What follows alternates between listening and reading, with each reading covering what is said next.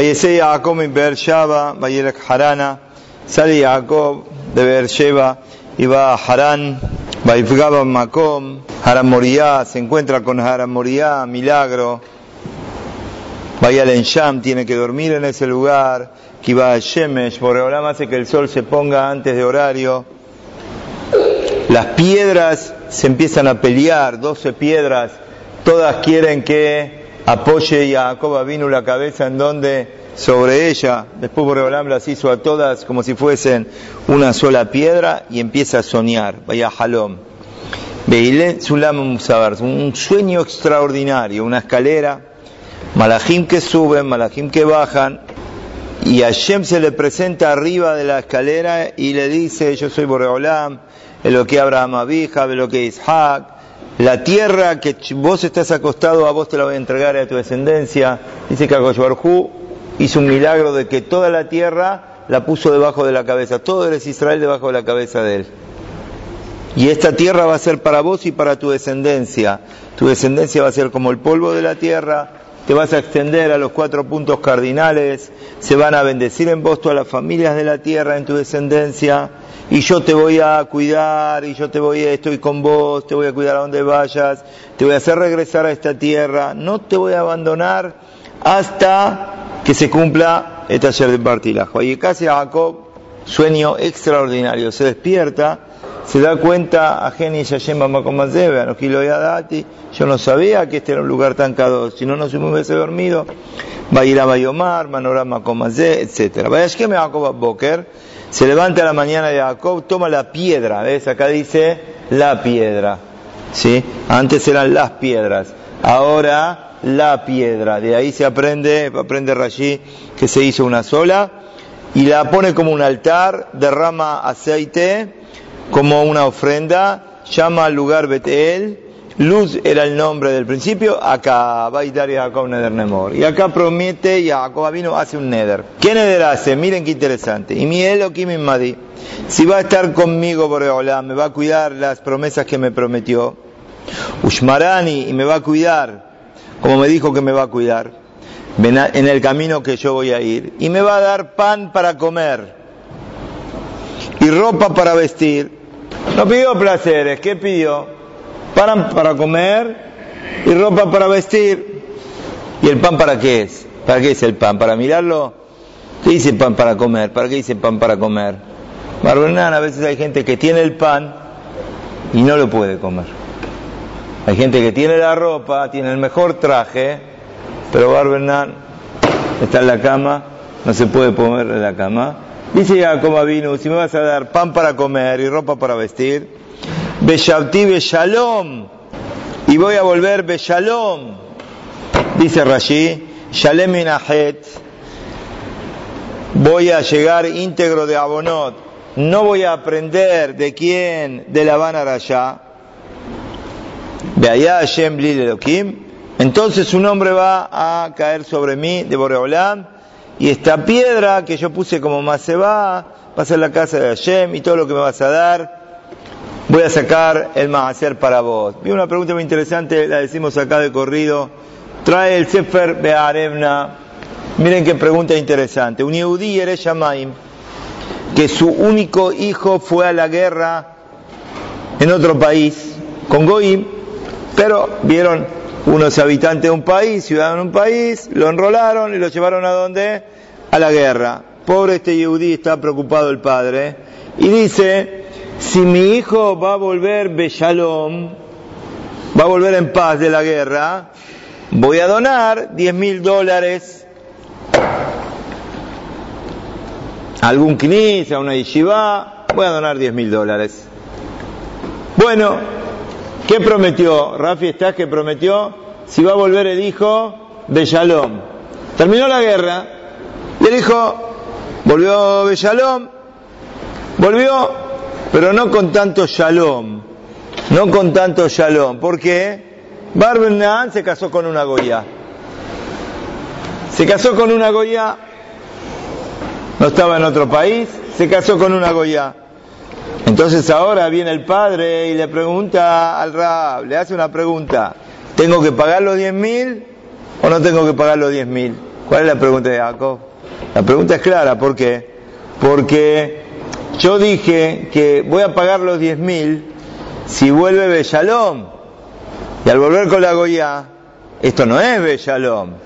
O capaz que yo lo que dije cuando dije que va a volver Bellalom, me referí únicamente a que, a que vuelva vivo, que vuelva con vida.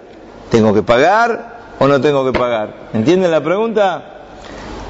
Entonces el Rab quiere contestar con Perashot Shabua, con lo que leímos recién. Jacob vino. Jacob vino hizo un neder, ¿qué dijo? Si va a estar Boreolán conmigo, me va a cuidar, y me va a dar ropa, y me va a dar la comida y el pan, y voy a volver Beshalom, ¿qué dijo Rashi Beshalom? Shalem Minahet, que voy a volver bien de qué? De Abonot. Que sí que la palabra Shalom, ¿qué quiere decir la palabra Shalom? Morena Tan, ¿qué quiere decir la palabra Shalom? No solamente Shalom quiere decir que va a volver sano, no está herido, no tiene ninguna cosa, sino que aparentemente está diciendo acá, Jacob vino, voy a volver Shalom, ¿qué? Que no voy a hacer qué? Abonot. Y si no voy a hacer Abonot, cuando yo dije que mi hijo vuelva a ver Shalom, ¿qué quiere decir? Que vuelva sin Abonot. ¿Y acá con quién volvió? Volvió con la Goya y entonces tiene que pagar o no tiene que pagar. Aparentemente no tendría que pagar, pero el Rab dice, son dos casos distintos. A ver, David, ¿por qué son dos casos distintos? ¿Eh? ¿No escucho? Muy bien. Los Nedarim vas detrás de lo que piensan. Y la verdad, este papá, ¿qué pensó? ¿Qué pensó este papá cuando, cuando hizo el Neder? ¿Eh? Que venga sano. Cuando él se refirió a Shalom, ¿a qué se refirió? Que venga en paz, que venga sano, que no le pase nada. En cambio, Jacob vino cuando dijo Beshalti Shalom, él sabía que iba a ir a la casa de quién? De Labán, sabe que ir a la casa de Labán, vivir con un rayá. ¿Qué va a pasar con él? Seguro que cuando él dijo Beshalom, ¿a qué se refirió? Al final, ¿qué va a tener que hacer? ¿Va a tener que pagar o no va a tener que pagar acá? ¿Eh? ¿Acá? Si hizo la cuenta, ¿Qué pasó con este hombre? ¿Eh? Vamos detrás de la campana de él. ¿Y la campana de él cuál fue? La intención de él que vuelva sano, que vuelva sano de la guerra. Entonces bien clarito que, que va a tener que pagar. Muy interesante. Pero vamos al caso nuestro, a la promesa que hizo Jacob vino y aprender acá, trae Rav un par de cositas interesantes. Primero, sabemos que la Torah, la Torah es de la John Hora, Hora enseñanza. La Torah no es un cuento, Hasbe Shalom, sino que nos viene a enseñar algo práctico para la vida diaria de cada persona y persona. O sea, eh, tenemos que ver la enseñanza que nos deja la Torah. Vamos a ver cuál es la enseñanza que nos deja acá la Torah de lo que dijo Jacob vino. ¿Qué dijo? Y mielo que me madí, ¿Qué pidió? Comida para comer, no comida eh, papa frita, ¿qué te gusta, Uri? Milanesa, papa frita. ¿Qué pidió? Lehem lejol. Pan. Y veget lilbosh. Dice Rabbenu Bahye, dice así. Esto, hay que leerlo, este, este, este Rabbenu Bahye es extraordinario. Dice así. Esto es lo que piden los adikim de Hashem. ¿Qué piden los adikim de Hashem? Lo y motarot no piden cosas innecesarias, cosas de más. ¿Qué piden únicamente? ¿Qué piden? Lo necesario para vivir. Eso sí piden. Dice el Rab.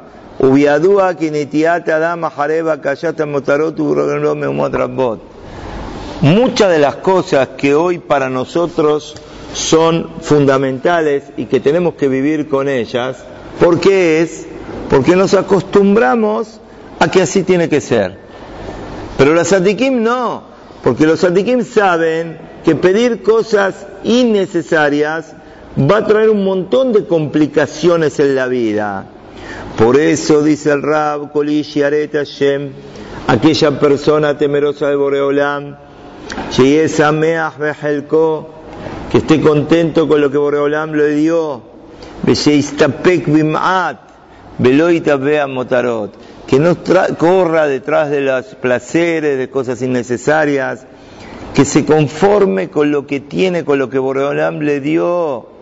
A veces hay algo que es la competencia, como fulano tiene esto, yo tengo que tener lo mismo. Y a dónde se va fulano de vacaciones, yo también tengo que averiguar. Vamos detrás de lo que hacen los demás. Shelomo Amelech dice, Tob me'at beirat Hashem meosar rab umhumabo. Es preferible poco, pero con temor a Boreolam, que tener el mejor de los tesoros y los tesoros que te hacen te traen meumá, te traen complicaciones. Marbene Hasim, Marbene Agot, mientras uno más tiene, más preocupaciones tiene. Por el otro lado, Veramle Babeja, Bellacastá me lo queja. Uno se la cree, se olvida de Boreolam. ¿Por qué? ¿Qué fue lo que provocó todo esto? Provocó lo que uno tiene o lo que uno quiere cada vez más. Miren esta frase, esta frase de Michelet, es interesante y que puede estudiar Michelet es un sehut muy grande, hay cada, cada, cada frase que nos hace estremecer. Dice así, esto es para los matrimonios. Tob aruhat yarak sham mishor abus vecina. Es preferible una comida de verdura. ¿Qué quiere decir una comida de verdura? Mordejai, ¿qué quiere decir de verdura? De verdura quiere decir algo muy sencillo, una comida simple pero veas a vayan, pero estás bien con tu esposa, estás tranquilo, comes bien. Es poquito, está bien, no es la gran comida, pero lo que estás comiendo lo comes con cariño, con amor. Antes que el mejor asado, que la mejor carne, pero con problemas. ¿Cuánto vale la tranquilidad y el shalom? Y esto es lo que dice acá el Rab, es bueno para la persona poquito, pero uno está en un buen ambiente, está en un lugar bueno, se lleva bien, más que el mejor de los manjares, pero no bueno. Así decía Shlomo Melech. Reshva Osher Atrifeni Lehem Huki. ¿Qué pide Shlomo Melech? No pide ni pobreza ni riqueza. Dame lo necesario para mí. ¿Escuchaste Ezequiel lo que está diciendo? La riqueza es un isayón, la pobreza también es un isayón. Uno con la riqueza se le puede ir la cabeza para cualquier lado y puede hacer cualquier desastre. Y la pobreza barbenán también, uno quiere cumplir algo y no lo puede cumplir. ¿Por qué? Porque le falta para esto, le falta para lo otro. Y a veces una cosa y la otra lo puede hacer transgredir de los preceptos de la Torá. Por eso dice Jeromo Amelech, ni resh ni osher, ni pobreza ni riqueza. La, riqueza lo hace a la persona que vaya detrás de los motarot, de las demás cosas innecesarias, y esto le trae, le trae orgullo, le trae tantos problemas en la vida, tanta gabá trae a la persona.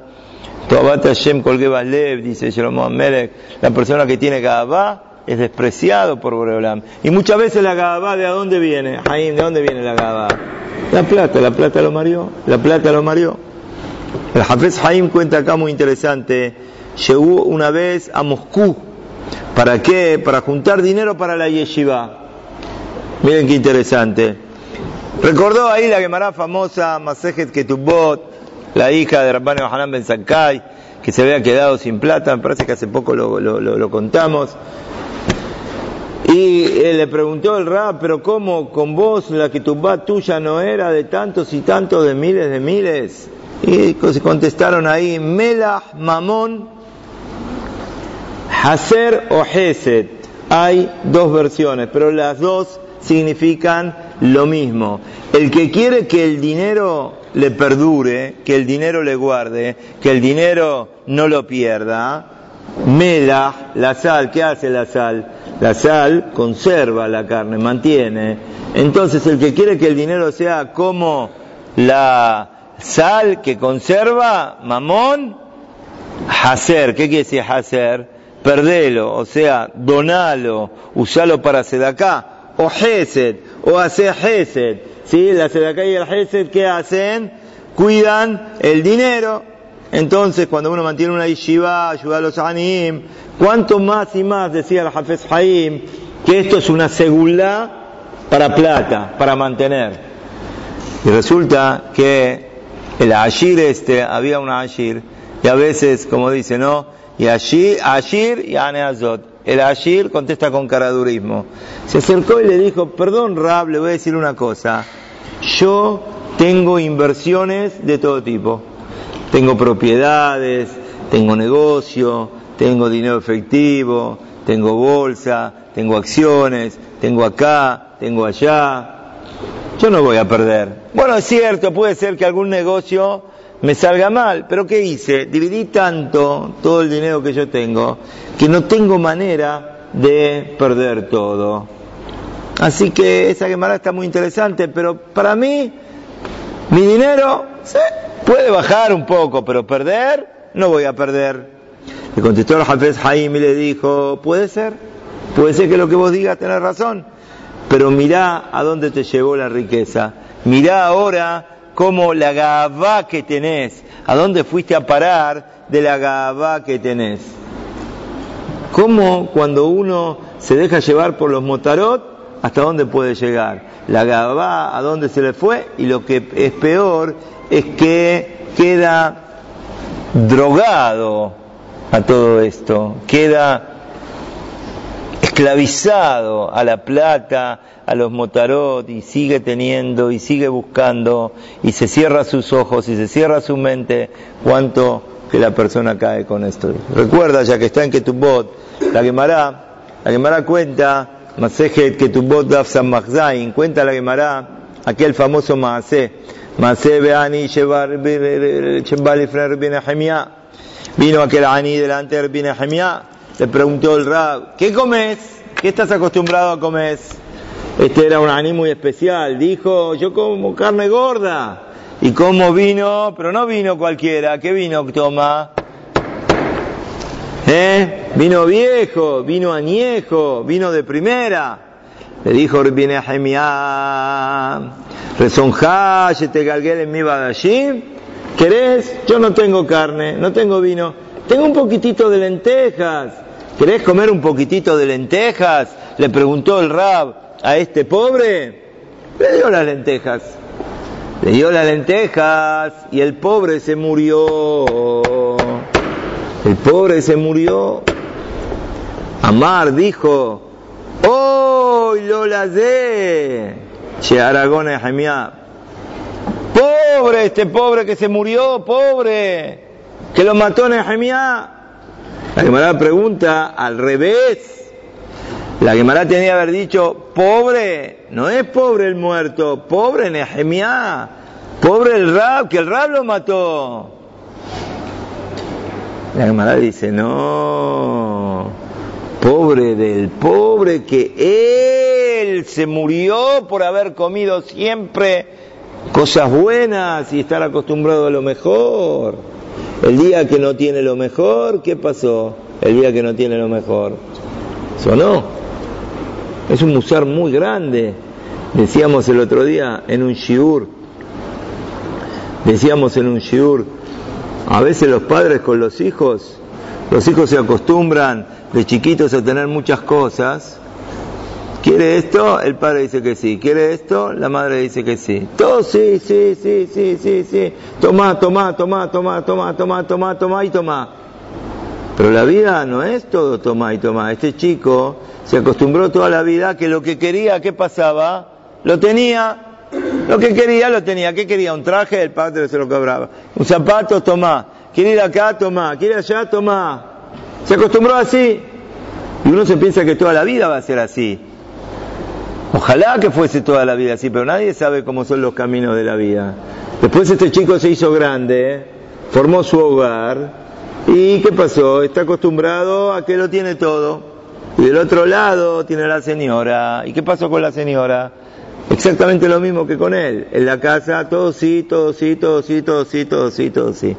Y se encuentran dos que se acostumbraron a que en la vida todo lo que querían lo tenían. ¿Y ahora qué pasó? Él quiere algo y la señora quiere lo otro, y, pero yo siempre estoy acostumbrado a esto y, yo y ahí vienen los choques y ahí viene el problema.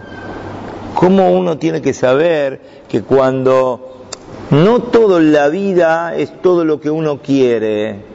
Entonces uno se acostumbró a tener todo lo que uno quiere. Esto en vez de ser una gran alegría, es al revés. uno no se da cuenta, pero está educando a hijos a creerse que la vida va a ser todo lo que uno quiere, lo va a tener. Y esta no es la realidad de la vida. Uno tiene que saber adaptarse a cada situación que a uno le toca vivir. ¿Y cómo uno se adapta? Únicamente cuando no tiene todo. Cuando tiene todo es un problema. Cuenta la Gemara Hilela Zaken, famoso Mansé, también. En la misma hoja la Gemara cuenta, Hilela Zaken se preocupó por un Ani Bentobim, era una familia buena, un Ani, y le consiguió Hilela Zaken un caballo para montar, un caballo para montar. Pobre, tenía caballo de lo mejor, Mercedes Benz. Pero después, ¿qué pasó? Se quedó sin nada. Ni Fiat 600, no hay más Fiat 600, ¿no? De repente alguno uno ve en la calle, uno de esos chiquititos. Nada. ¿Eh? ¿Hay 500? Bueno, no me llegó el dato. Pero debe ser nuevo ese Fiat 500. No, este 600 es del año 50, 60. La cosa es que, ¿qué? ¿Qué hizo? Le compró un caballo, le trajo un caballo. Y no solamente esto, ¿qué más le trajo Jaime? ¿Te acordás? ¿No te acordás? Le trajo un sirviente, ¿eh? ¿para qué? Para que corra adelante. Era como una, una, un cabot que se le daba, ¿para qué? Para que vaya ahí adelante. Este hombre lo tenía, pero bueno, ahora qué pasó? Se hizo pobre. Javier, ¿estás escuchando? Se hizo pobre, Barbernal. Se hizo pobre. ¿Qué hizo el Rab? No te preocupes, yo te consigo un caballo, y no solamente un caballo, te voy a poner a ese sirviente que corre adelante, así te quedas la conciencia tranquila. Cuenta la Gemara Shmuel, que cuenta la Gemara que una vez no encontró al sirviente, no tenía un sirviente, ¿Qué hizo Ilela Zaquén? ¿Se acuerdan de Ilela Zaquén, Eli? ¿Te acordás? A la claraboya se puso ahí arriba. Ilela Zaquén, ¿qué hizo? Él se puso como el sirviente para correr delante de él. Señor Félix, ¿cuánto corrió? ¿Cuántos kilómetros? Sheloya milim. Tres milim. Tres kilómetros.